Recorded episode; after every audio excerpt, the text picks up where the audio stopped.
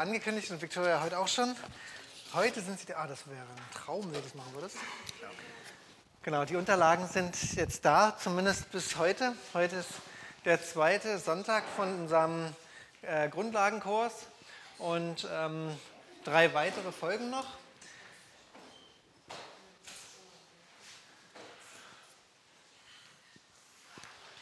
Klappt das, Johannes, mit der Aufnahme da? Ja, sehr gut.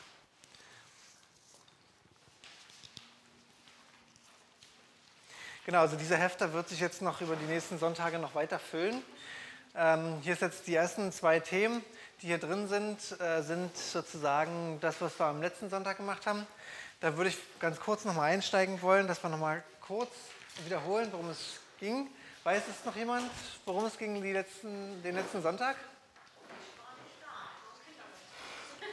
Stimmt. Ja, das, obwohl du nicht da warst, weißt du es. Buße tun? Ja? Also es ging darum, äh, tatsächlich das erste Thema Bekehrung. Das heißt, wenn wir unterwegs sind in unserem Leben, wir sind in Sünden geboren, dann braucht es irgendwann einen Punkt, wo wir bekennen, dass wir Schuld in uns oder auf uns geladen haben oder ja, in uns tragen. Und deswegen Bekehrung im Sinne von umkehren, also uns abwenden davon und äh, uns sozusagen in die andere Richtung bewegen. Ähm, und ja, sozusagen mit Jesus unterwegs sein. Das war so das erste Thema Bekehrung. Und bei diesem ersten Thema, da sehen wir hier auch so äh, fünf Punkte, ähm, sozusagen als, ähm, ist überschrieben, die Bekehrung als Grunderfahrung. Und da ist das erste, was wir gesagt haben, der Glaube an Jesus und äh, uns ihm hingeben, dann diesen Herrschaftswechsel vollziehen, also ihm wirklich so unser Leben auch übergeben und sagen, er soll regieren. Und auch dass wir unsere Dinge bekennen, die wir in unserem Leben noch irgendwo haben, wo wir ähm, ja, in Schuld unterwegs sind und ähm, das Ausräumen von Dingen, die uns trennen von Gott. Und dann kommen Punkt 3 und 4 und das werden wir heute behandeln. Das ist zum einen das Thema Taufe. Ähm, das ist, glaube ich, auch ein Thema, was in den unterschiedlichen Gemeinden ähm, unterschiedlich angegangen wird. Und äh, wir wollen äh, wirklich mal schauen, was die Bibel dazu sagt und auch, äh, ja, wie vielleicht das äh, bei dem einen oder anderen noch so im Leben aussieht, wo vielleicht da noch Schritte getan werden müssen. Und das vierte, ähm, der vierte Punkt und das zweite Thema heute ist dann das Thema Heiliger Geist. Da werden wir auch so ähm, nur ganz grundlegend kratzen an dem Thema, weil da können wir, glaube ich, äh, tagelang drüber sprechen. Und wir haben auch schon ganz viel darüber gesprochen in der Vergangenheit und wir werden es auch weiterhin tun, weil das ein ganz wichtiges Thema ist, weil das das ist, was unser Leben im Glauben so ausmacht. Und von daher äh, werden wir da weiter drüber sprechen, aber heute im Rahmen dieses Grundkurses äh, mal drauf schauen, was, ist denn, was hat es denn mit diesem Heiligen Geist auf sich. Genau, und nachher der fünfte Punkt, der hier noch steht und äh, dem es denn zur Gemeinde gehören. Und ähm, das schneiden wir heute ganz kurz an, aber wie das nachher richtig, das werden wir dann in den nächsten Malen, ähm, in den nächsten Malen durchgehen. Genau, dann hatten wir kurz beim letzten Mal gesprochen über das Lebensübergabegebet. Ähm, da ist hier auch ein Beispiel drin, ein kurzes und ein langes. Es müssen nicht genau diese Worte sein, die hier drin stehen, aber es ist wichtig, dass wir es irgendwann mal tun und am besten mit einem Zeugen zusammen. Genau, das vielleicht mal ganz kurz zur Wiederholung. Ich hoffe, ihr seid so halbwegs auf Stand. Und ähm, wie gesagt, ihr habt jetzt auch dieses Skript. Ähm, das könnt ihr mitnehmen nach Hause, könnt das auch nochmal richtig gut durchlesen. Ähm, das ist recht umfangreich. Es sind also nicht nur so ein paar Wortfetzen, sondern ich denke, da kann man das ganz gut verstehen, was äh, da gewesen ist. Und ähm, genau, dann würden wir heute jetzt starten mit dem eigentlichen Thema, mit der Taufe. Ich würde ganz gerne am Anfang so einsteigen, warum äh, man sich eigentlich taufen lassen soll. Ähm, wir sind jetzt sozusagen an dem Stand, wir haben uns bekehrt und wir haben uns entschieden, Jesus nachzufolgen und jetzt steht an die Taufe und jetzt die Frage, warum. Und die erste Antwort, die äh, einem da einfällt, ist, Jesus hat sich auch taufen lassen und er ist das Vorbild so gewesen. Ne? Er hat sich taufen lassen, obwohl er es, glaube ich, am wenigsten nötig gehabt hätte, weil er als Gottes Sohn ohne Schuld war, aber er hat sich taufen lassen. Und ähm, wir lesen das in Matthäus 3 äh, ab Vers 13. Zu der Zeit kam Jesus aus Galiläa an den Jordan äh, zu Johannes, dass er sich von ihm taufen ließe. Aber Johannes wehrte ihm und sprach, ich bedarf dessen, dass ich von dir getauft werde und du kommst zu mir. Jesus aber antwortete und sprach zu ihm, ähm, lass es jetzt geschehen, denn so gebührt es uns, alle Gerechtigkeit zu erfüllen.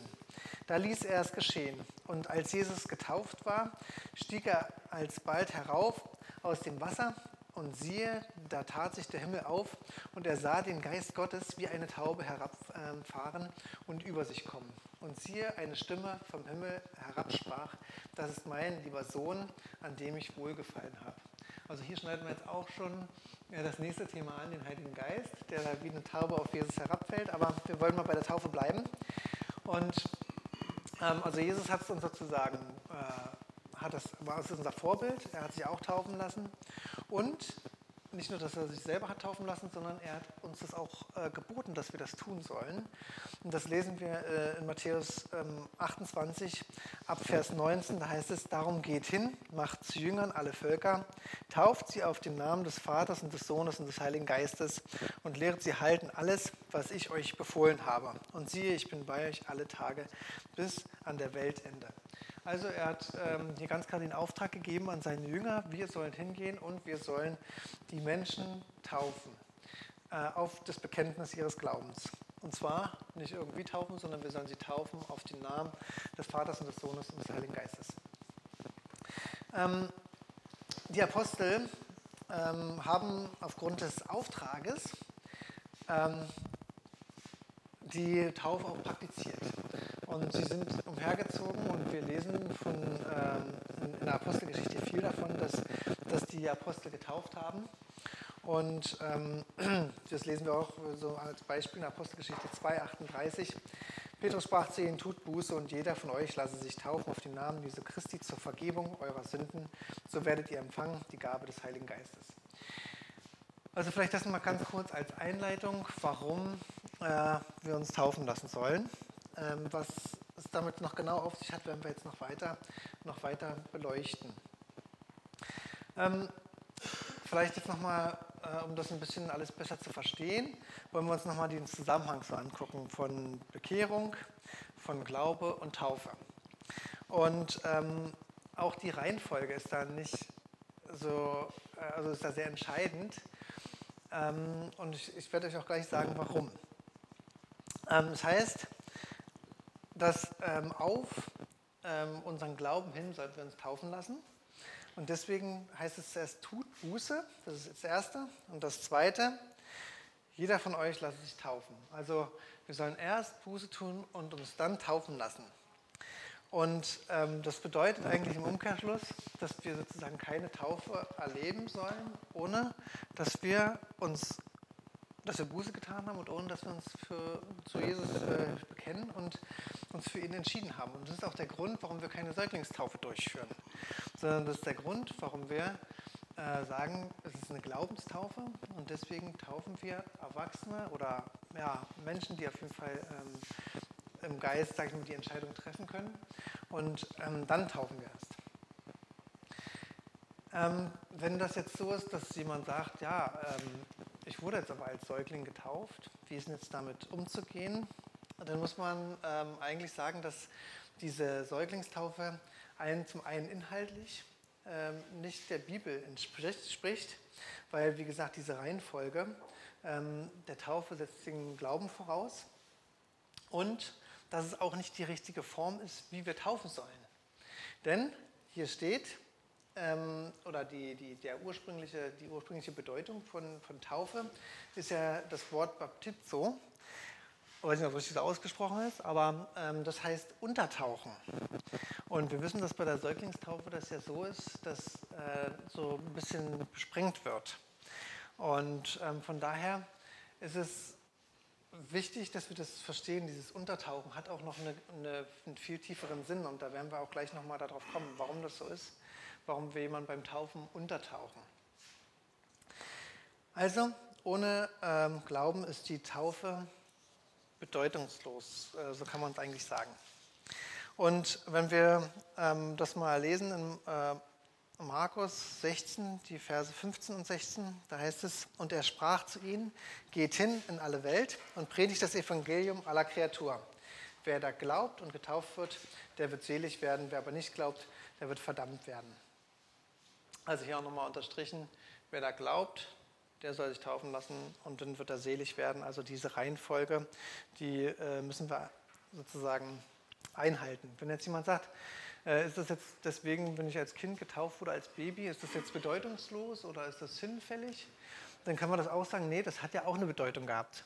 Und ähm, die Eltern haben sich ja, also geht man zumindest davon aus, dass man sich nicht nur aus Tradition hat sein Kind taufen lassen, sondern dass man wirklich auch äh, dem Kind was ähm, Gutes tun wollte. Und wir handhaben das ja auch so, dass wir Kinder äh, im Säuglingsalter segnen. Und ähm, deswegen ist das als, als eine Segnung äh, zu verstehen, wenn die Kinder getauft werden als Kind und ähm, sie halt mit Wasser besprengt werden und man sagt, okay, lass uns das als eine, als eine Segnung ansehen. Äh, es gab mal jemanden, der hat gesagt, ähm, ja, dass bei der, Kinder, äh, bei der Kindersegnung, bei der Kirche sozusagen, bei der Kindstaufe urtümlich äh, Wasser verwendet wurde. Und ähm, ich glaube, das trifft ganz gut. Diese Segnung ist wichtig und das machen wir auch und vollziehen das auch. Und wir sollen das auch tun, wir sollen die Kinder segnen. Aber ähm, ja, das hat nichts mit der Taufe zu tun, mit der Glaubenstaufe, von der wir in der Bibel lesen. Und dass wir die Kinder segnen sollen, das ist auch äh, beschrieben in der Bibel, das ist, ähm, das ist biblisch. In Matthäus 19, Vers 14 heißt es, aber Jesus sprach, lasset die Kinder und wehret ihnen nicht, zu mir zu kommen, denn solchen gehört das Himmelreich. Und er legte die Hände auf sie und zog von dort weiter. Also auch Jesus hat die Kinder gesegnet, obwohl die äh, Jünger äh, zuerst nicht so ganz einverstanden waren. Sie haben ja versucht, die Kinder so wegzuhalten von ihm. Und Jesus hat sie dann gesagt, nein, lasst sie kommen, denn gerade ihnen gehört das Reich. Hm. Vielleicht noch äh, ein, ein letzter Punkt äh, in diesem Zusammenhang. Wenn wir taufen, dann taufen wir Menschen in die Gemeinde Gottes. Nicht, dass wir sie in einen Verein eintauchen, eintaufen, sondern wir taufen sie und sie werden äh, Mitglied der Gemeinde Jesu. Und damit äh, werden, sie, werden sie ein Teil dieser großen ähm, ja, Gottesfamilie. Und ähm, wir lesen es auch in Apostelgeschichte 2, ähm, 41 und dann nochmal im 47b geht es dann weiter die nun sein Wort annahmen, ließen sich taufen und an diesem Tag wurden hinzugefügt etwa 3000 Menschen. Und dann der Vers 47b, äh, und lobten Gott und fanden Wohlwollen beim ganzen Volk. Der Herr aber fügte täglich zur Gemeinde hinzu, die gerettet wurden.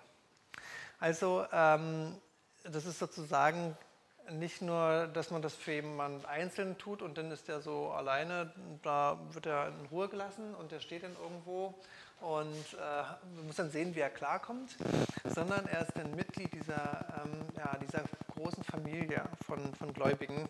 Deswegen nennen wir uns auch, oder wird auch in der Bibel viel dazu gesagt, wir nennen uns Brüder und Schwestern, weil wir eine Familie sind, wo wir ähm, ja, Kinder Gottes sind und, und ähm, ja, uns treffen, weil wir Gemeinschaft haben wollen, weil wir mit Jesus unterwegs sein wollen und weil wir uns gegenseitig stärken und ermutigen wollen, so wie wir das heute auch schon erlebt haben.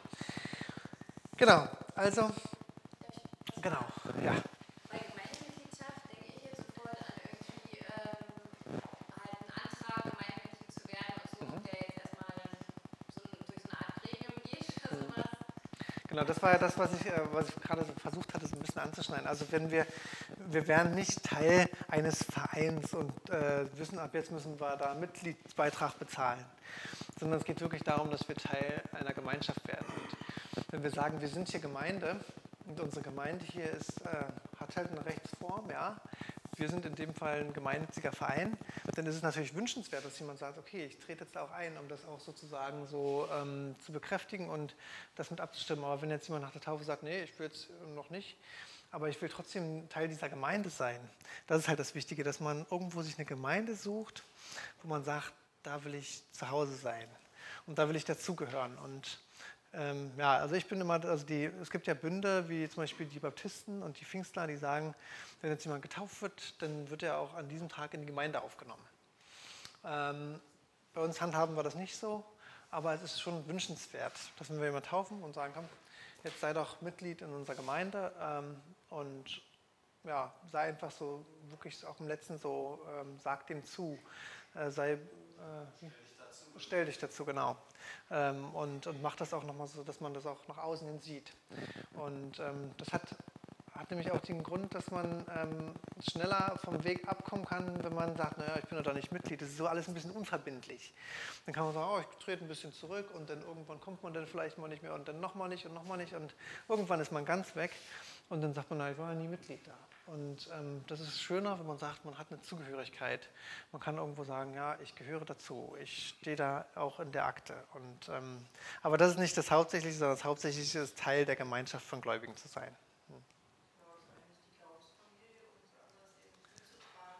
Ja, genau. Mhm.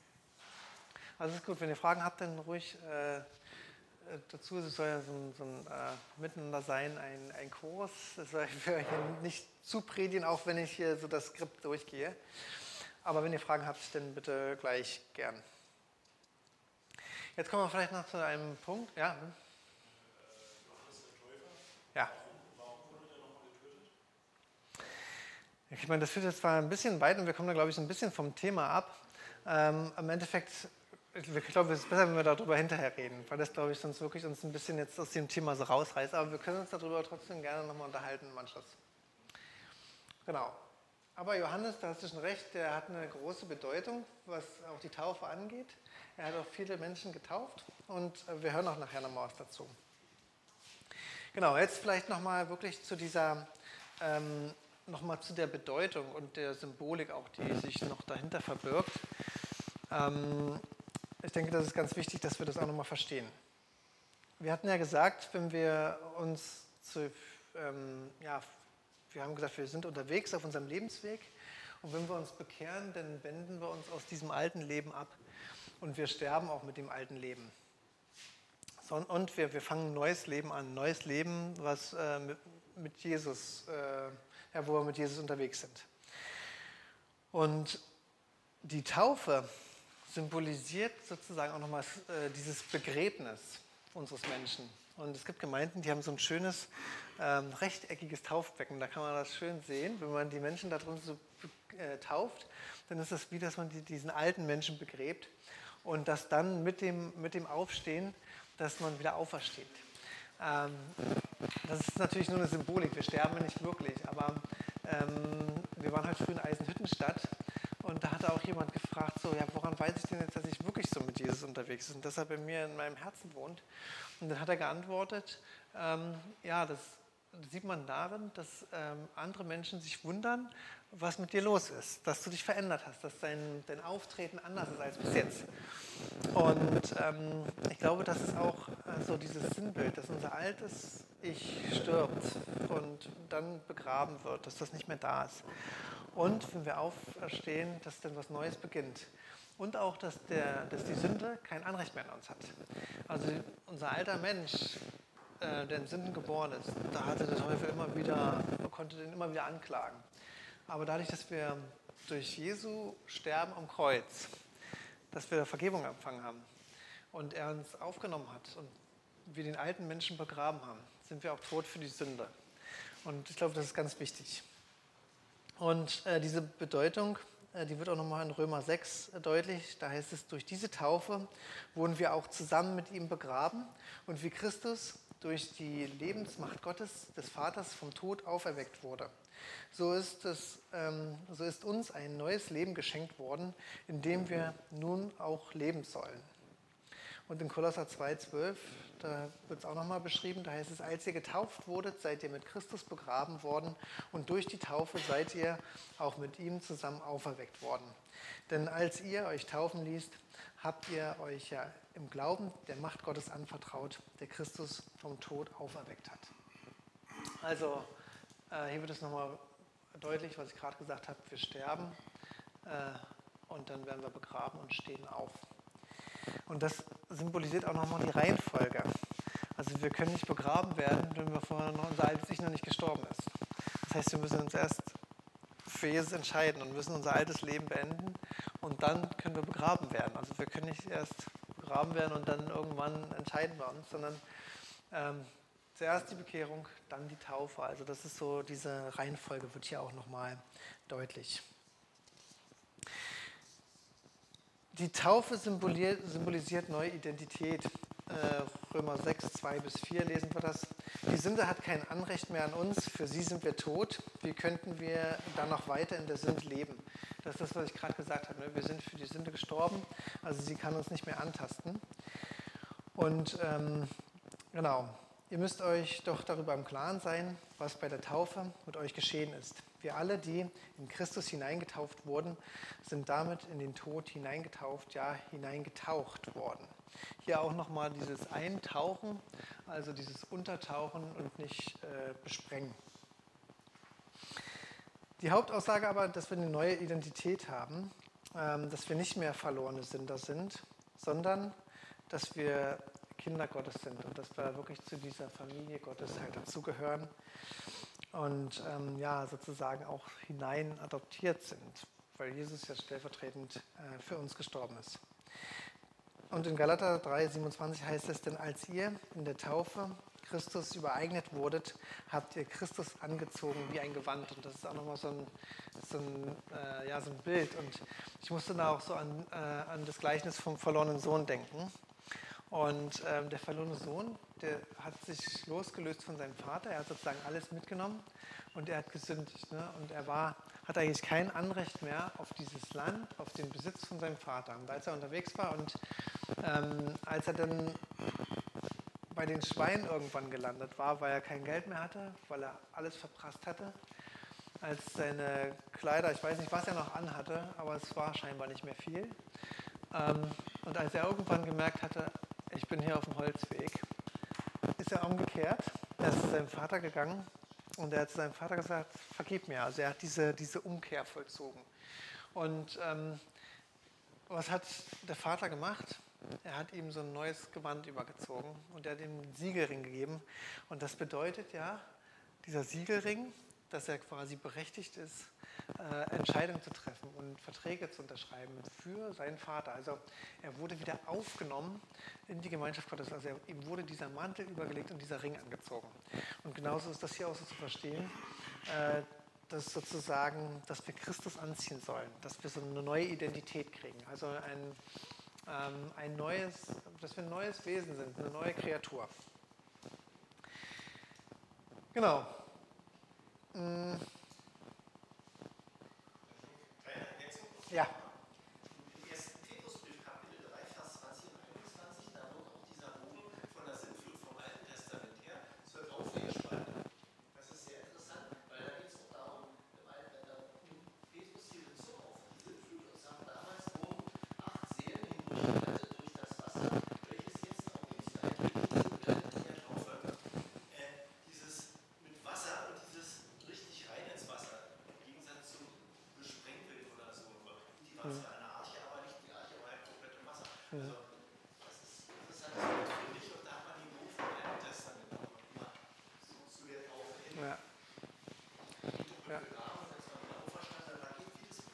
Mhm.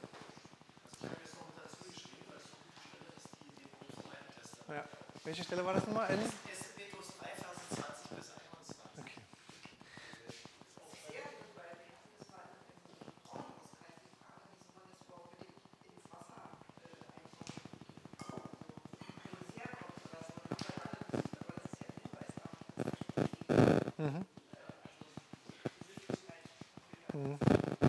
Das ist interessant, ne, dass es so viele Stellen oder viele, viele Themen gibt eigentlich so, die im Alten Testament schon so vorbereitet werden und die wir im Neuen Testament dann mit Jesu Ankunft, die dann sozusagen ihre eigentliche Erfüllung finden.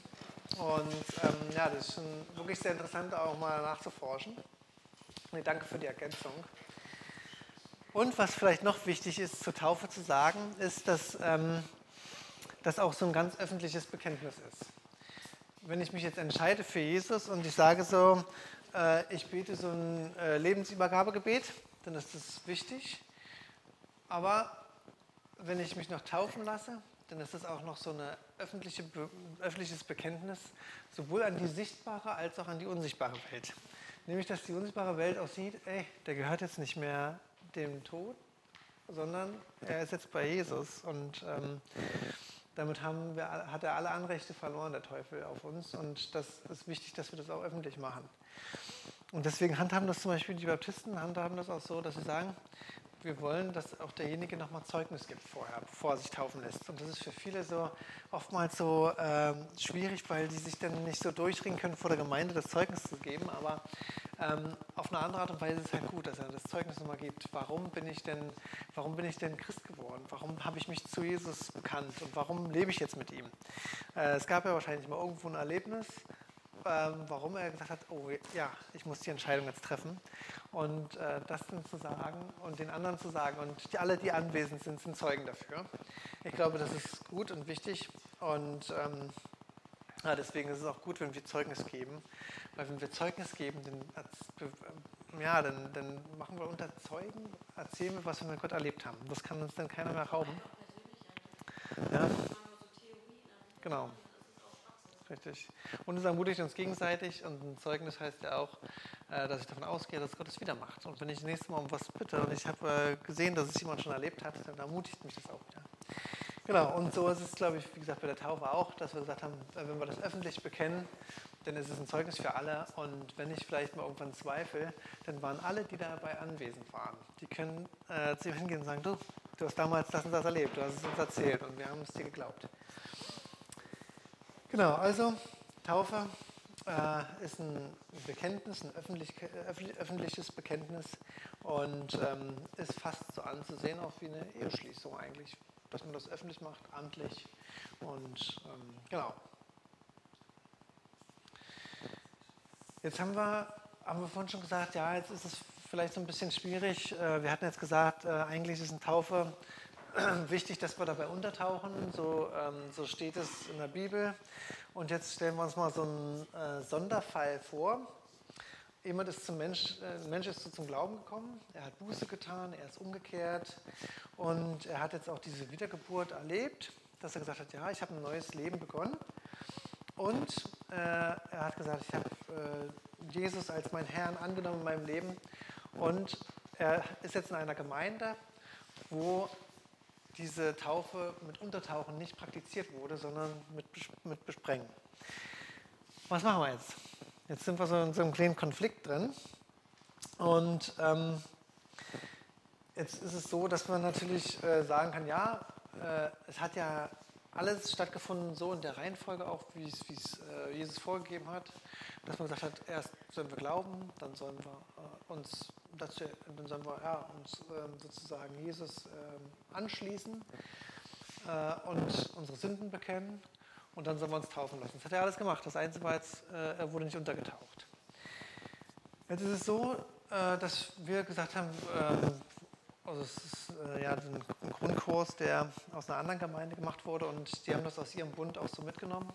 Da haben sich ja noch viele schon den Kopf zerbrochen, wie man damit umgeht. Und wir haben uns eigentlich dem so angeschlossen, dass wir gesagt haben, dass wir empfehlen zu sagen, nimm doch eine Taufkomplettierung vor. Das heißt, äh, die, wir würden das nochmal so äh, öffentlich machen, dass wir sagen, wir tauchen dich nochmal unter, um das nochmal so zu ähm, nochmal so zu symbolisieren auch. Ähm, aber es ist jetzt nicht so, dass wir sagen, wenn du es nicht machst, dann ist es nicht richtig. Sondern das soll jeder jemand selber entscheiden, wenn er sagt, oh, ich habe es auf dem Herzen, ich will mich nochmal taufen lassen, äh, dann nochmal richtig mit untertauchen, um auch diese Symbolik herzukommen. Dann sagen wir, ja, das ist eine Taufkomplettierung. Das ist also nicht sozusagen eine zweite Taufe, sondern eine Taufkomplettierung. Und bei demjenigen, der sagt, nee, für mich ist das so in Ordnung, ich nehme das an, dass das eine Taufe ist, ähm, dann ist es auch in Ordnung und dann soll er sich auch keine Sorgen machen, dass er da irgendwie ähm, ja, ins Hintertreffen kommt. So ähm, ist es, habe ich, oder haben wir das für uns so auch festgelegt als Gemeinde, dass wir das so handhaben wollen. Und ähm, genau. Gibt es dazu erstmal Fragen? Das wäre so das Thema der Taufe. Ja.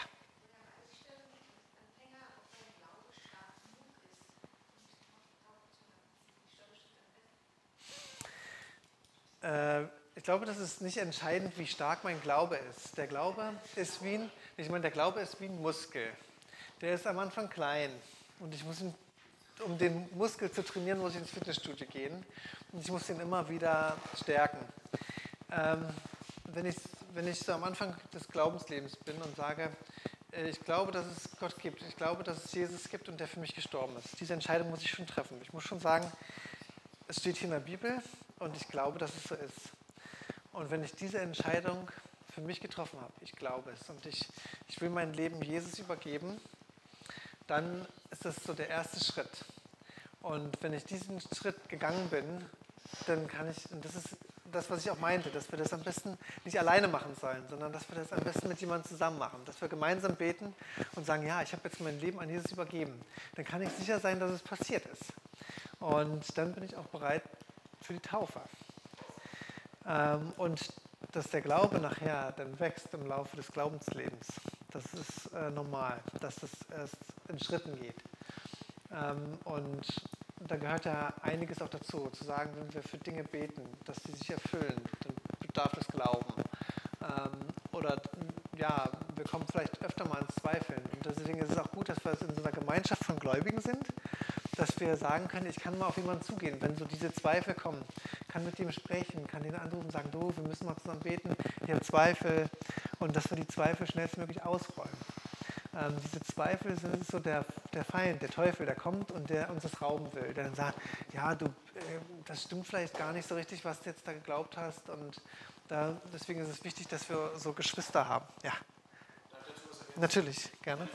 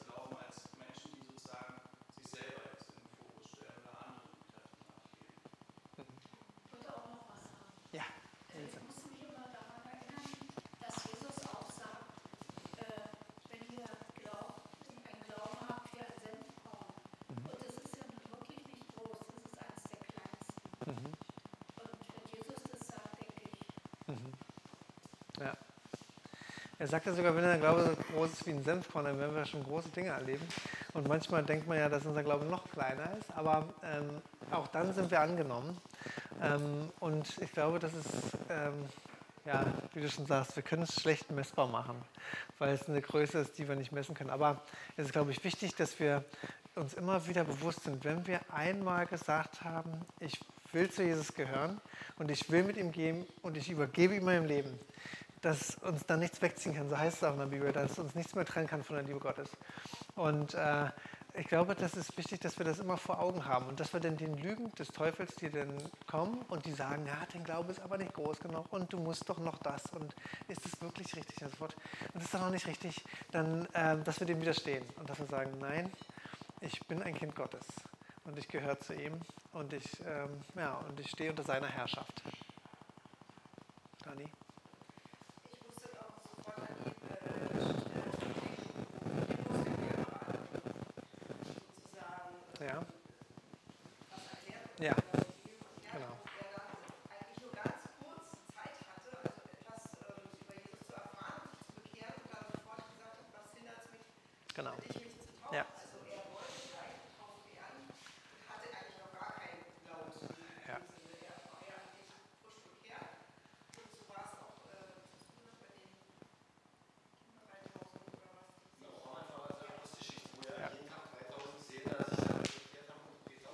Jeden Tag? Ja. Ja. Genau. Genau.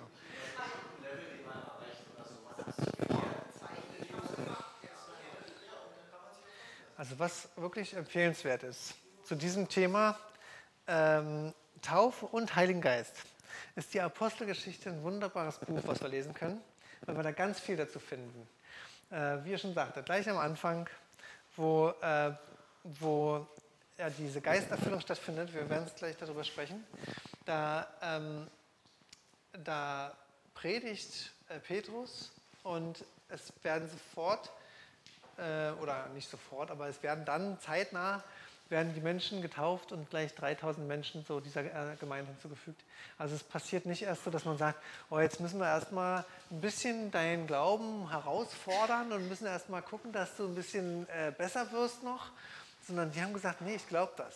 Es gab auch welche, die haben gesagt, nee, ich glaube es nicht, was ihr da erzählt. Und ich glaube, weil die auch in unterschiedlichen Sprachen geredet haben, die haben gesagt, nee, ich glaube das nicht, ich denke, ihr seid betrunken. Äh, das gab es auch. Aber es gab auch Menschen, die gesagt haben, ja, ich glaube das. Und äh, die wurden hinzugefügt, die wurden, äh, wurden getauft. Und ähm, genau, also, aber auch da die Reihenfolge, sie haben geglaubt, dass es Gott gibt, dass Jesus für sie am Kreuz gestorben ist, dass sie Sünder sind und dann wurden sie getauft. Also diese Reihenfolge ist schon wichtig, dass wir die auch einhalten. Ich denke auch, dass, äh, dass wirklich der Teufel diese Zweifel auch nutzt, wenn wir, wenn wir da anfangen, dran rum zu überlegen, ist es jetzt richtig oder jetzt. Also ich kann sagen, ich habe mich erst nach 25 Jahren taufen lassen ähm, und hatte immer so die Überlegung, ja, soll ich mich jetzt taufen lassen, soll ich mich nicht, ob ich nicht schon längst machen muss, na, ich glaube ja schon und hin und her und ich bin ja als Kind getauft, also genau diese ganzen äh, Geschichten. Und irgendwann habe ich gesagt, jetzt reicht es auch. Und das ist dann einfach irgendwann kommt es immer mehr, äh, wird es immer mehr zurückgedrängt und ähm, es wird immer schwieriger zu sagen, wann ist jetzt der rechte Zeitpunkt. Von Mhm. daher glaube ich, ist es gut, wenn man sich mal entschieden hat, auch dazu zu stehen und zu sagen, Genau. ich will jetzt auch ein, da ein Zeichen setzen Mhm. und das Ja. Genau. Ich habe das nämlich auch erlebt, dass wir in Gemeinden oftmals dazu neigen, zu sagen, ja, jetzt entscheide ich erstmal für Jesus, dann machen wir erstmal noch ein bisschen Schule und dann machen wir das noch und dann müssen wir so. Und irgendwann, dann taufen wir dich vielleicht auch. So. Und das finde ich ein bisschen äh, schade, weil es anders in der Bibel besch beschrieben ist. Und äh, ja, es machen Gemeinden so, aber ich finde auch, äh, dass es wichtig ist, dass wir nochmal in die Bibel mal gucken und uns darauf zurückbesinnen, was da passiert ist und was äh, Jesus uns gesagt hat. Und da ist es so, wer glaubt, soll getauft werden. Und ähm, genau, und da spielt es, glaube ich, noch nicht so Rolle, wie fest wir schon im Glauben stehen und wie lange wir schon unterwegs sind. Aber das ist eine gute Frage gewesen. Ich glaube, das war nochmal wichtig, dass wir darüber uns nochmal ein bisschen ausgetauscht haben. Äh, genau. Ja. Auf der letzten Seite 4, da steht ja, führt euch nicht in Genau. Feind, sonst möge dann euer Leben. Da kommen wir noch hin. Wir fangen jetzt erst an mit dem Thema. Genau. Aber da reden wir nachher nochmal drüber. Merkt ihr deine Frage? Und dann, äh, wenn sie nachher noch da sein sollte, dann äh, stell sie. Genau, dann würden wir jetzt zum, Thema, zum zweiten Thema kommen, zu, äh, zum Heiligen Geist. Und äh, wir haben das vorhin schon gelesen, dass das schon so ein bisschen einhergeht.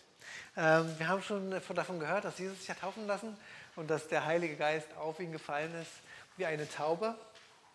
Und ähm, wenn wir über den Heiligen Geist sprechen, dann müssen wir, glaube ich, nochmal dieses Gottesbild verstehen.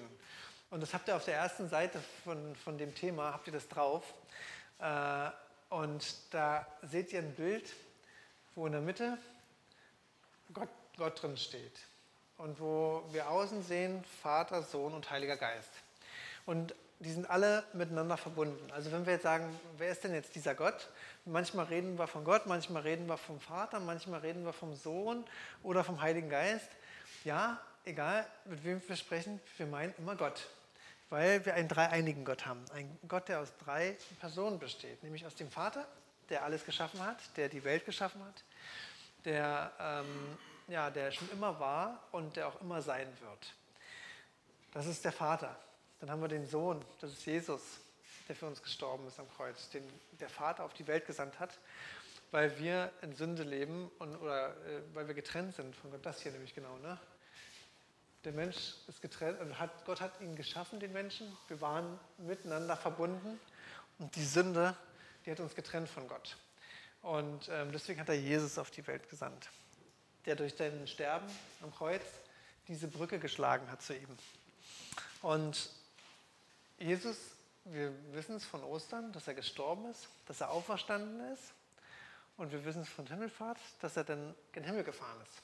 Und jetzt sagen wir, naja, jetzt ist ja keiner mehr da, was nun? Und das ist der Heilige Geist, der ist da, er ist unser Wegbegleiter. Er spricht zu uns. Äh, wir haben es heute gehört von dir, dass du Zeugnis gegeben hast, dass der Heilige Geist ähm, uns Impulse gibt, dass er zu uns spricht, dass er uns ermutigt, uns stärkt. Und ähm, das ist der dritte Part. Und diese drei Teile, Vater, Sohn und Heiliger Geist, sind Gott. Und deswegen dieses Bild hier, dass ihr das äh, nochmal so vor Augen habt.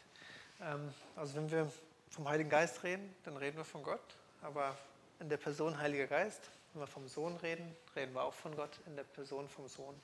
Und genauso beim Vater. Okay, ist vielleicht ein bisschen äh, vergleichbar, der Heilige Geist, weil der am wenigsten greifbar ist. Gott, den Schöpfer, können wir uns vorstellen, den Sohn, Jesus, können wir uns auch vorstellen. Beim Heiligen Geist ist es ein bisschen schwierig, manchmal zumindest. Und im Endeffekt ist es beim Wind genauso. Den Wind können wir nicht sehen, man kann ihn nicht anfassen, nicht greifen, aber er ist doch da. Und wir sehen seine Auswirkungen. Wir sehen, dass er äh, Kraft hat und ähm, so ähnlich ist es dem Heiligen Geist. Vielleicht so, wenn man sich das schwer vorstellen kann. Ja. Es gibt ja immer dieses Beispiel, also was man gerne den Kindern erzählt, aber ich glaube auch die Erwachsenen verstehen das ganz gut mit dem Wasser. Es gibt es auch in drei Formen, äh, flüssig oder eben auch als Eis oder äh, als Dampf, ja, Wasserdampf. Mhm. Ich denke mal, das ist auch trotzdem einiges da. Ja. Ja. Genau. Also Bilder helfen uns ja, das so manchmal so zu verstehen und das ist, glaube ich, auch eine Art, wo man sich vielleicht so ein bisschen praktisch machen kann. Genau. Ja, danke. Ähm, genau, wenn wir so ein bisschen auf den Heiligen Geist mal schauen, ähm, was ist so, wo der schon überall so vorgekommen ist und wie er ja, so auch in unser Leben gekommen ist oder ja, auf die Welt, ähm, dann lesen wir im Alten Testament, dass er schon verheißen wurde. Wenn wir in Joel gucken, Joel 3, da ist schon äh, davon berichtet, dass der Heilige Geist kommen wird. Und da heißt es nämlich, in den letzten Tagen, spricht Gott, werde ich meinen Geist über alle Menschen ausgießen. Eure Söhne und Töchter werden Weissagen, eure alten Männer werden prophetische Träume und eure jungen Männer Vision haben. In den Tagen werde ich meinen Geist sogar über Diener, ob Mann oder Frau, ausgießen und sie werden Weissagen. Ich werde Wunder oben am Himmel tun und Zeichen unten auf der Erde. Blut und Feuer und Rauchwolken. Die Sonne wird finster werden und der Mond blutrot, ehe der große und herrliche Tag des Herrn anbricht. Und jeder, der den Namen des Herrn anruft, äh, wird gerettet werden. Denn auf dem Berg Zion und in Jerusalem wird man Hilfe finden, wie es der Herr versprochen hat. Jeder, der sich an den Herrn wendet, wird entkommen. Das ist, glaube ich, eine recht bekannte Stelle, so auch gerade unter uns Christen, die, diese, ähm, diese Stelle, wo ähm, der Heilige Geist schon so angekündigt wird. Wenn wir ins Neue Testament gucken, da ist es so, dass wir in der Apostelgeschichte ganz, ganz am Anfang schon davon hören, dass Jesus uns das sozusagen äh, ankündigt. Die nun zusammengekommen waren, fragten ihn und sprachen, Herr, wirst du in dieser, wirst du, äh, in dieser Zeit wieder aufrichten, das Reich für Israel? Er sprach aber zu ihnen, es gebührt euch nicht, Zeit oder Stunde zu wissen, die der Vater in seiner Macht bestimmt hat. Aber ihr werdet die Kraft des Heiligen Geistes empfangen, der auf euch kommen wird und werdet meine Zeugen sein in Jerusalem und in ganz Judäa und Samarien bis an das Ende der Erde. Und als er das gesagt hatte, wurde er zusehends aufgehoben in, äh, und eine Wolke nahm ihn auf vor ihren Augen. Also das waren so die letzten Worte von Jesus, bevor er gen Himmel gefahren ist. Ähm, da wird uns der Heilige Geist schon so angekündigt, dass wir ihn empfangen werden und damit losgehen werden. Die Erfüllung des Heiligen Geistes, die erfolgt dann kurz danach auch in der Apostelgeschichte. Ähm, und erstmalig so sehen wir dieses, dieses Pfingstwunder, dass ja die Menschen ähm, zusammen waren und die Jünger, die waren ähm, in ihren Häusern, hatten sich ja dort eingeschlossen, weil sie Angst hatten und dann kam dieser Heilige Geist auf sie. Sie hatten diese Feuerzungen auf ihren Köpfen. Äh, wir hatten, wir hatten mal eine Gemeinveranstaltung zu Pfingsten, einen Gottesdienst und da wurden die Kinder reingeholt und dann wurde gefragt, was, ähm, was war denn an Pfingsten? Und dann sagte äh, der eine der Kinder, ja, die Leute hatten Feuer auf den Köpfen, aber die Köpfe sind nicht abgebrannt. Und ich glaube, das ist es ganz gut, was das widerspiegelt. So diese Feuerzungen, die auf den Köpfen der Menschen waren, was der Heilige Geist war, ne? der, die, der die erfüllt hat. Und ähm, genau. Und anschließend ist es halt so, dass äh, im Zuge dieses, dieses Geistempfangs auch Petrus dann predigt, freimütig vor, dem, vor den Menschen und ähm, ja, der Heilige Geist ausgegossen wird, äh, auch unter den Menschen und Menschen hinzugefügt werden. Das ist sozusagen der ähm, ja, Pfingsten, die Ausgießung des Heiligen Geistes und äh, gleichzeitig auch die Gründung der Gemeinde Jesu, nicht einer Institution, sondern der Gemeinde Jesu, ähm, so wie wir es vorhin auch schon gesagt haben, war ja diese 3000 Menschen, die dazugefügt wurden und dann täglich mehr. Genau, und äh, diese, diese Predigt von Petrus, die war ja der Auslöser und so heißt es in Apostelgeschichte 2 hier, als sie das aber hörten, ging es ihnen durchs Herz und sie sprachen zu Petrus und den anderen Aposteln, ihr Männer, liebe Brüder, was sollen wir tun? Petrus sprach zu ihnen, tut Buße und jeder von euch lasse sich taufen auf den Namen Jesu Christi zur Vergebung eurer Sünden, so werdet ihr empfangen die Gabe des Heiligen Geistes. Also auch das sozusagen als so eine, so eine Kombination, dass wir ähm, die Gabe des Heiligen Geistes empfangen, äh, nachdem wir getauft sind. Jetzt haben wir da schon öfter mal darüber diskutiert auch, ähm, Empfang haben wir auch den Heiligen Geist, wenn wir noch nicht getauft sind. Und es heißt ja an einer anderen Stelle, dass der Heilige Geist es ist, der uns das überhaupt möglich macht, dass wir glauben können. Und ähm, ja, ich glaube, das geht so, ähm, es ist schon so, dass der Heilige Geist da ist und dass er uns Dinge zeigt und dass er uns auch äh, hilft äh, zu glauben. Aber dass die Erfüllung vom Heiligen Geist und der, der, ganzen Fülle, die er für uns hat, dass uns die tatsächlich äh, im vollen Maße zusteht, wenn wir entschieden sind und wenn wir getauft sind. So verstehe ich es auch aus diesen, äh, aus diesen Versen hier. Ganz kurzer Ergänzung dazu. Mhm. Äh, Epheser 1, Vers 13 steht eigentlich drin, wenn man gläubig wird, bekommt man den Heiligen Geist. Steht wirklich richtig so drin. Mhm. Ihr seid, als ihr gläubig wurdet, versiegelt worden mit dem Heiligen Geist. Im Moment der Bekehrung. Das ist unabhängig von einer Wassertaufe, mhm. da hast du ja auch schon gesagt. Mhm. Da ist er da. Mhm.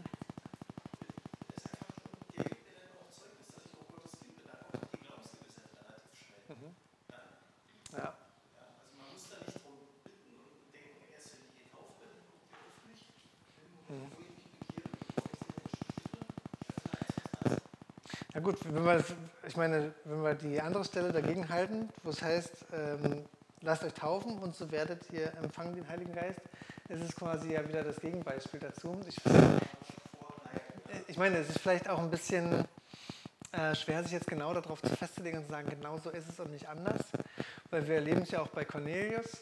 Ne, da kam er hin, hat gepredigt, also äh, Petrus hat gepredigt und das Haus des Herrn wurde erfüllt vom Heiligen Geist und die Menschen wurden erfüllt vom Heiligen Geist.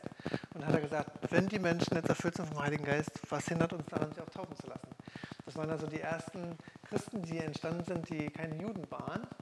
Ähm, und äh, von daher, es ist nicht so ganz schwarz-weiß zu sehen. Aber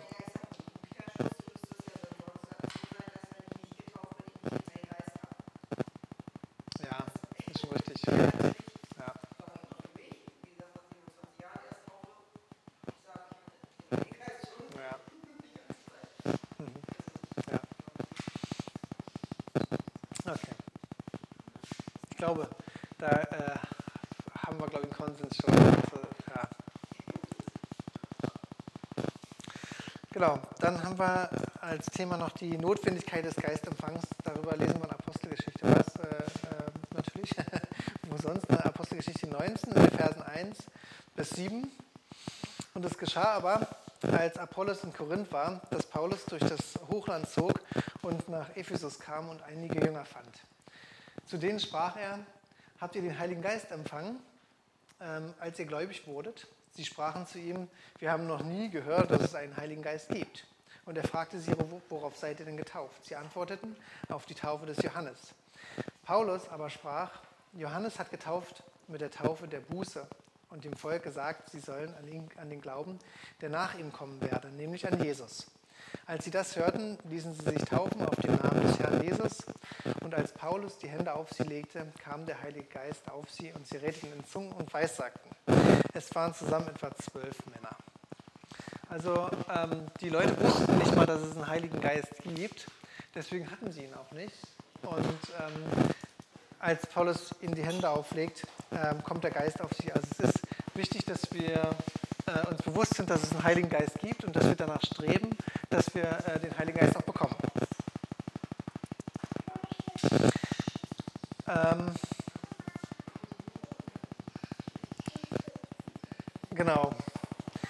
Was ich vielleicht noch ergänzend noch dazu sagen wollte, den, äh, den letzten Teil, den könnt ihr euch noch gerne noch selber nochmal zu Hause durchlesen, ähm, dass auch in der Bibel die, die Rede ist von Geistesgaben.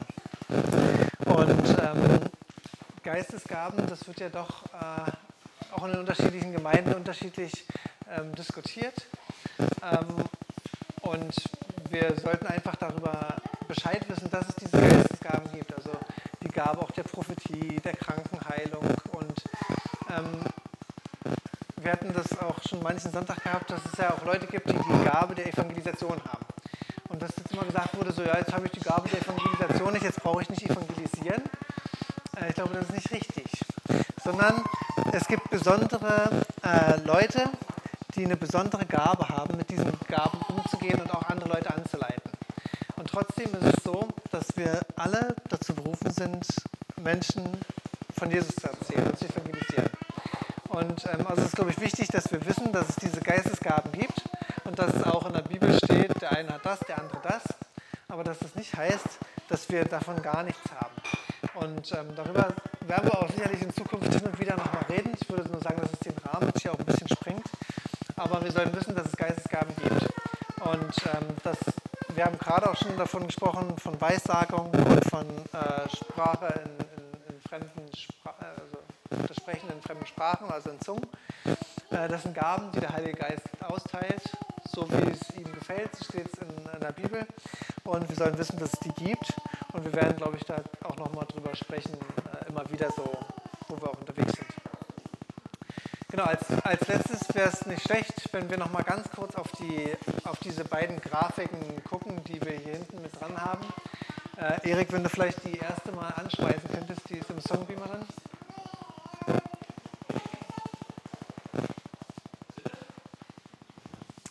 Ja, oh, hier sehen wir nicht gut, aber ihr habt es in euren Heftern drin. Es geht darum, wenn wir uns das Bild angucken, dann sehen wir äh, in dem oberen Bereich, dass da steht Leben Geist. Und das ist das, was du von angesprochen hast, Norman, der äh, Galater. Und Leben im Fleisch. Der untere Bereich. Und jetzt sollen wir danach streben, im Geist zu leben. Und ähm, hier auf diesem Bild ist es so ein bisschen beschrieben. Ne? Wir hören das Evangelium und das hört unser, unser und, und das ist sozusagen von, von dem Geist erfüllt, das Evangelium. Und wir sind halt äh, Menschen, die im Fleisch leben. Und wir kehren um, wir erleben die Glaubenstaufe, wir empfangen den Heiligen Geist und erfahren die Wiedergeburt. Und damit beginnt das Leben im Geist. Und wir müssen halt aufpassen in unserem Leben, dass wir nicht, dass wir nicht durch Sünde oder durch Dinge, wo wir den Geist dämpfen, dass wir wieder in dieses fleischliche Leben reinkommen. Deswegen äh, sollen wir danach streben, nach dem Heiligen Geist, nach ähm, den Dingen, die er uns gibt, dass wir darauf hören, dass wir darauf achten, dass wir, ähm, ja, wenn er uns Impulse gibt, dass wir die nicht ignorieren, ähm, damit wir den Geist nicht dämpfen, sondern dass wir in, dieser, ähm, in, dieser, in diesem Leben, das Geist erfüllt ist, äh, einfach drin bleiben. Und ähm, ja, ich glaube, das ist ganz wichtig, dass wir das äh, verstehen, dass wir uns danach ausstrecken müssen, auch dass es kein Selbstläufer ist, sondern dass wir uns äh, wirklich danach ausstrecken müssen, im Geist zu leben. Das zweite Bild vielleicht noch kurz. Da hattest du ja so kurz äh, eine Frage, nicht wahr? Und diese, diese Linie hier, die hier in der Mitte ist, diese Epheser 5, Vers 18, das hattest du ja vorgelesen. Ich habe den Vers extra nochmal dazu geschrieben. Betrinkt euch nicht mit Wein, sonst ruiniert ihr damit euer Leben. Lasst euch stattdessen vom Heiligen Geist erfüllen. Also es ist so, dass wir als Menschen, wenn wir geboren werden, dadurch, dass wir in Sünde leben und nicht bei Gott sind, dass wir Weise auf jeden Fall Mangelerscheinungen haben. Und ähm, diese Mangelerscheinung, die kann stärker und stärker werden und die können wir in unterschiedlichen Dingen suchen. Und es kann auch passieren, dass wir das halt in Alkohol suchen oder in Drogen oder sonst irgendwo. Das ist so das Schlimmste wahrscheinlich, weil wir da in eine Abhängigkeit kommen, wo wir schlecht selber wieder rauskommen. Und deswegen ist es so, dass wir uns eher von darin stärken sollten, dass wir gemeinsam Lobpreis machen, dass wir, ähm, dass wir Gott anbeten, dass wir ihm Dank sagen für alles, dass wir äh, uns ihm unterordnen und dass wir so in diese Geisterfüllung reinkommen, dass dieser Mangel, der da ist auf der einen Seite, dass der ausgefüllt wird. Und ähm, sagt man sich vielleicht so, ja, wenn ich mich hier investiere und Lobpreis mache, wie kann es denn sein, dass, dass, dass ich gefüllt werde, weil ich gebe ja. Aber das ist halt ähm, dieses göttliche Prinzip, dass wenn wir Gegenwart suchen, wenn wir uns Zeit nehmen für ihn, dass wir dann äh, auch von ihm beschenkt werden. Und ich äh, vergleiche das auch gerne mit so einer Partnerschaft. Wenn ich mich da nicht investiere und da keine Zeit hineingebe und nicht meinen Partner ähm, versuche, das Beste nur für ihn zu wollen, ihn lobe für Dinge, dann wird es mit dieser Partnerschaft auseinandergehen und, und, und bröckelig. Und so ist es halt mit Gott auch, wenn wir ihn links liegen lassen, äh, dann lässt er uns manchmal auch in Ruhe. Und ähm, deswegen, wir sollen unseren Beitrag dazu leisten. Wir sollen auf ihn zugehen, wir sollen ihm ähm, äh, Ehre geben, wir sollen ihn preisen, wir sollen seine Gegenwart suchen, damit wir nicht da hineinfallen in dieses Loch und in diese, ja, in diese Mangelerscheinung, sondern dass wir geisterfüllt sind und in seiner äh, Fülle leben. Beantwortet das deine Frage? Okay, dann sag mal nochmal, was hast du für Frage? Ja, ich habe da mal eine Frage, das ist zum Beispiel Cannabis. Also ich weiß ja aus dem Israel, dass Cannabis halal ist. Mhm. ist. Wie ist das in der Bibel? Also was sagt die Bibel über Drogen außer Im Endeffekt, ich finde, oder ich wüsste nicht, dass es eine Stelle gibt, wo Cannabis direkt benannt ist. Äh, Im Endeffekt ist es so, glaube, das ist, ein, es ist, glaube ich, immer schwierig, wenn ich mich auf Dinge einlasse, die mich, die mich schädigen und die, ähm, die mich dazu führen, dass ich in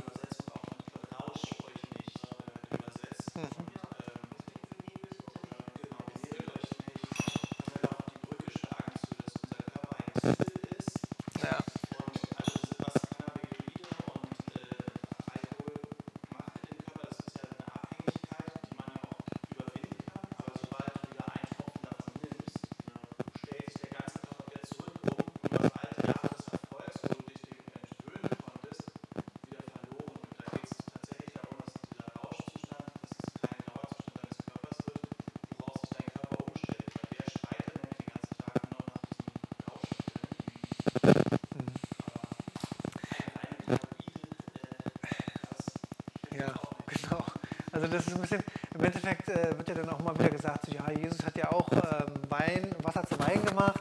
Äh, ist es jetzt, deswegen muss, kann es ja nichts Schlechtes sein, so, ne? das ist natürlich dann immer so die Ausrede. Und ich wollte sagen, und das ist genau das, was ich auch denke. Äh, ich glaube, dass wenn wir mal ein Glas Wein trinken am Abend, dann bringt uns das nicht um. Aber wenn es dann zur Gewohnheit wird und wenn wir dann irgendwann jeden Tag trinken und wenn es dann immer mehr wird und das äh, dann wirklich unseren Körper schadet. Und äh, selbst Paulus sagt es ja auch einmal, ich weiß gar nicht, wem er das nochmal genau sagte, zu Timotheus, äh, genau, der mit dem kranken Magen, trink doch mal, äh, trink doch mal einen Schluck, damit, das, äh, damit er sich beruhigt. Und so, ja, es ist das Maß. Und ähm, ich glaube, wo wir in der Gefahr laufen, uns wirklich, dass wenn das zu häufig wird und wir uns in Abhängigkeiten äh, in die Richtung begeben, dass es abhängig uns machen kann, dann sollten wir damit schnellstens aufhören und sollten das unterbinden. Oder wir sollten es gar nicht erst so weit kommen lassen. Dass wir sagen, ähm, ja genau, aber wie, wie man jetzt genau sagt, wo ist jetzt die Grenze, ähm, also so detailliert beschreibt die Bibel es einfach nicht. Sie sagt jetzt nicht, Cannabis ist okay, Koks ist nicht so gut, sondern sie ist halt, ähm, ich glaube, sie fordert uns durch diesen Vers auch auf, so wir sollen es halt nicht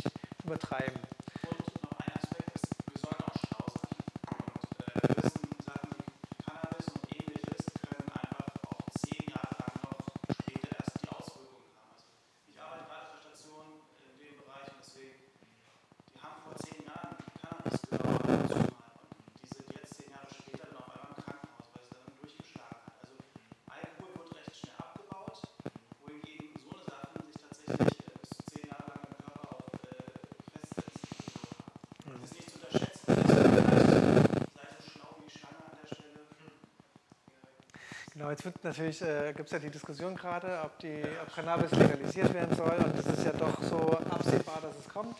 Und ähm, jetzt könnte man ja sagen, na gut, wenn es legalisiert wird, ist es ja okay. Aber wir sehen halt auch, dass Alkohol auch ganz viele Menschen kaputt gemacht hat, obwohl es legal ist. Und ähm, du weißt es am besten hier auch von Ichtes, ähm, dass es natürlich hier auch ähm, sehr viele Menschen gibt, die das äh, kaputt gemacht hat. Und von daher denke ich, ist es schon ähm, wichtig, immer dieses Maß auch irgendwo so zu verstehen und lieber wirklich zu sagen, ich trete einen Schritt zurück, als zu weit nach vorne zu gehen. Okay. Ja, ich hoffe, das hat euch heute ein bisschen weitergeholfen. Gibt es noch Fragen? Habt ihr noch irgendwas, worüber wir noch mal äh, kurz reden wollen? Oder sagt ihr, nö, soweit erstmal alles verstanden? Passt?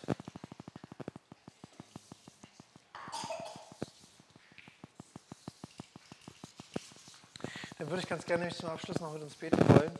Ich weiß nicht, wie es bei euch aussieht, ähm, was so das Thema Taufe oder Heiligen Geist anbelangt, ob es da noch viele Fragen gibt. Ich würde einfach Gott bitten wollen, dass er äh, ja, einfach denen, die Fragen haben, dass die ausgeräumt werden, dass wir Antworten darauf bekommen noch. Und wenn jemand sagt, oh, ich, ich glaube, ich müsste noch die Taufe in Angriff nehmen, dann würde ich darum bitten, dass Gott ähm, wirklich auch die, den Mut schenkt, äh, den Schritt zu gehen. Ähm, ja, und genau, ich würde einfach mit uns beten. Jesus, ich will dir danken für äh, diesen Tag heute. Danke, dass wir auf dich hören konnten, dass wir was über die Taufe hören konnten, über äh, unser Leben mit dir, was wir so, äh, was wir so führen. Und ich weiß nicht, wie es bei uns allen so aussieht, ob wir ähm, alle getauft sind, ob wir schon mit dir unterwegs sind eine Weile oder ob wir äh, ja, vielleicht noch ganz am Anfang stehen. Äh, ich möchte dich bitten, dass du uns zeigst, was jetzt so der nächste Schritt ist. Ist die Taufe dran? Äh, möchte ich noch mit jemandem beten, dass er wirklich äh, der Heilige Geist auf uns kommt und dass er uns, dass er diese Gaben in uns entfaltet, ähm, die du für uns vorbereitet hast. Ja, ich bitte dich wirklich für jeden Einzelnen, der hier sitzt, dass du ihm genau zeigst, was der nächste Schritt ist. Bitte dich, dass du kommst und äh, wirklich deinen Geist so wehen lässt. Jetzt hier in diesem Raum, wo wir hier zusammen sind, aber auch noch die nächsten Tage, wenn wir so zu Hause sind, möchte ich bitten, dass du zu uns redest. Möchte ich bitten, dass du uns zeigst, wirklich, was wir tun sollen. Ich bitte dich, dass du uns Impulse gibst, dass du uns Kraft gibst, dass du, ähm, ja, wenn uns Dinge klar werden, dass wir dann wirklich auch den Hörer an der Hand nehmen, jemanden anrufen, dem wir vertrauen, dass wir mit ihm reden oder dass wir hier heute jemanden ansprechen, ähm, dass wir einfach den nächsten Schritt, der jetzt dran ist, dass wir ihn gehen, dass wir äh, uns nicht von den Lügen des Teufels zurückziehen lassen, sondern dass wir wirklich so in deinen Fußstapfen laufen und dem hinterhergehen, was wir auch so gehört haben und was äh, in deinem Wort steht. Ich danke dir, dass du zu uns sprichst. Ich danke dir, dass du ein lebendiger Gott bist, der auferstanden ist und der seinen Geist auf diese Welt gesandt hat, damit wir wirklich einen Wegbegleiter haben. Ich danke dir, dass wenn wir durch unseren Alltag gehen, dass wir dann nicht alleine sind, wir dann nicht äh, im Dunkeln tappen, sondern dass wir wissen können, du bist da, du führst uns, du gibst uns Impulse, du äh, willst bei uns sein und du bist bei uns.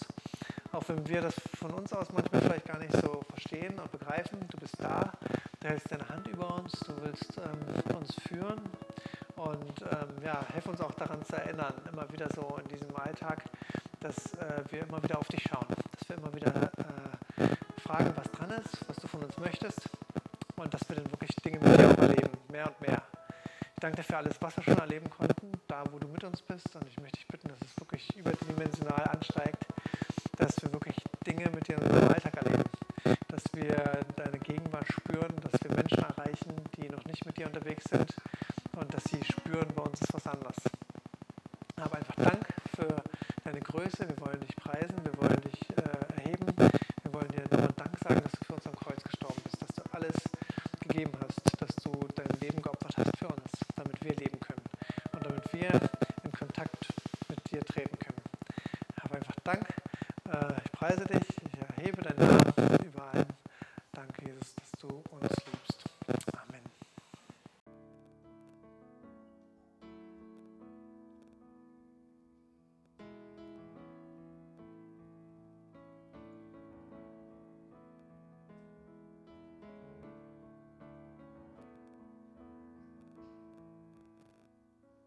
tief der Abgrund, der uns einst trennte, zu hoch der Gipfel, der vor mir lag.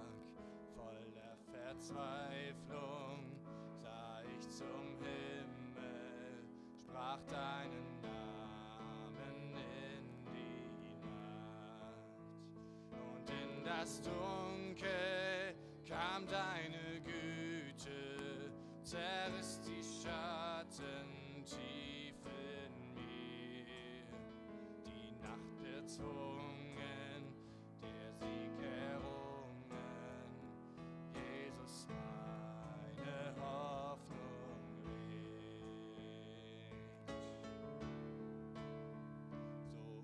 unvorstellbar ist deine Gnade, so unbegreiflich ist deine Gunst. Der Herr der Zeiten verließ den Himmel, nahm auf sich meine Scham und Schuld.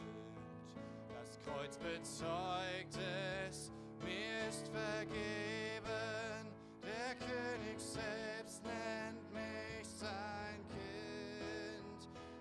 Ist mein Retter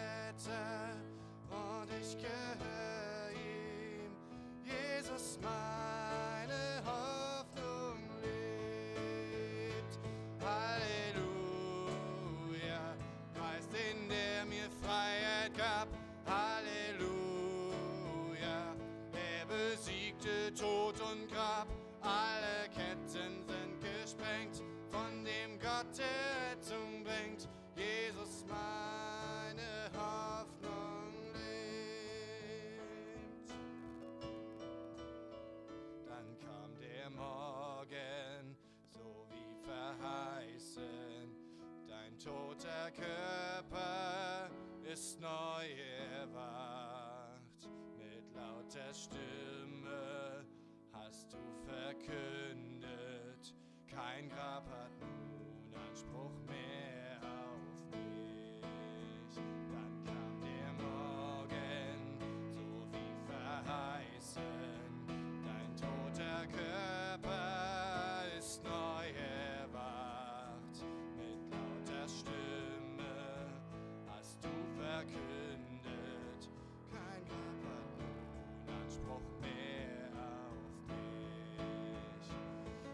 Jesus, dein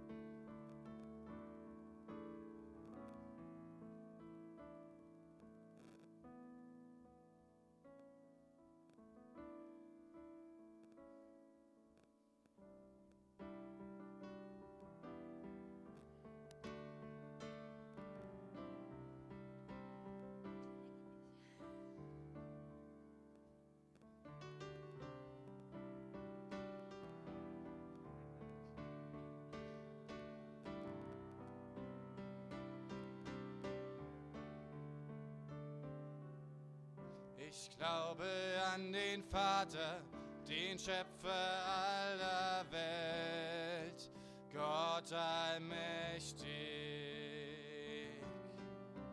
Durch den Geist empfangen kam Christus in die Welt. Jesus mein Retter, ich glaube an den Vater. Ich glaube an den Vater, den Schöpfer aller Welt, Gott allmächtig. Durch den Geist empfangen kam Christus in die Welt, Jesus mein Retter. Ja, ich glaub an Gott, den Vater, und an Christus, seinen Sohn, an den Heiligen Geist der Wahrheit, an den dreieinen Gott. Ja, ich glaub an die Auferstehung, das Leben nach dem Tod. Ich glaube an deinen Namen, Jesus.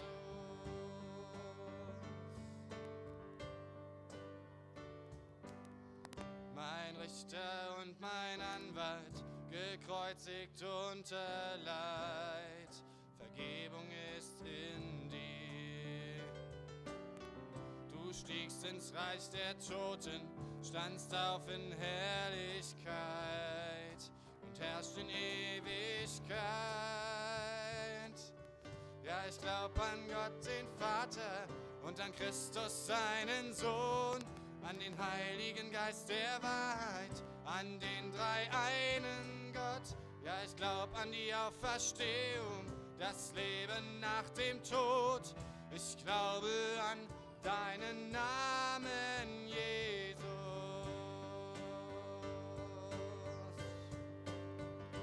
Ja, ich glaub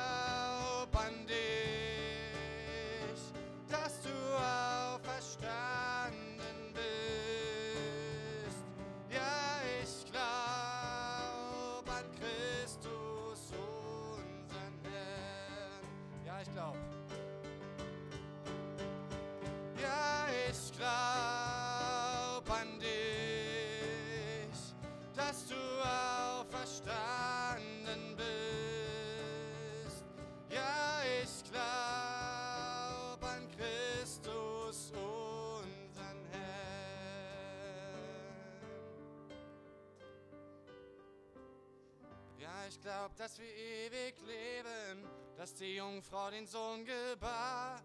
Die Gemeinschaft der Kinder Gottes, die Kirche unseres Herrn.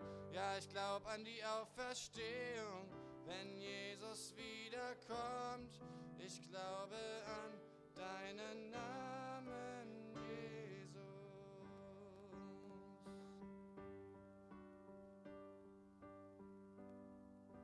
ich glaube an deinen Namen.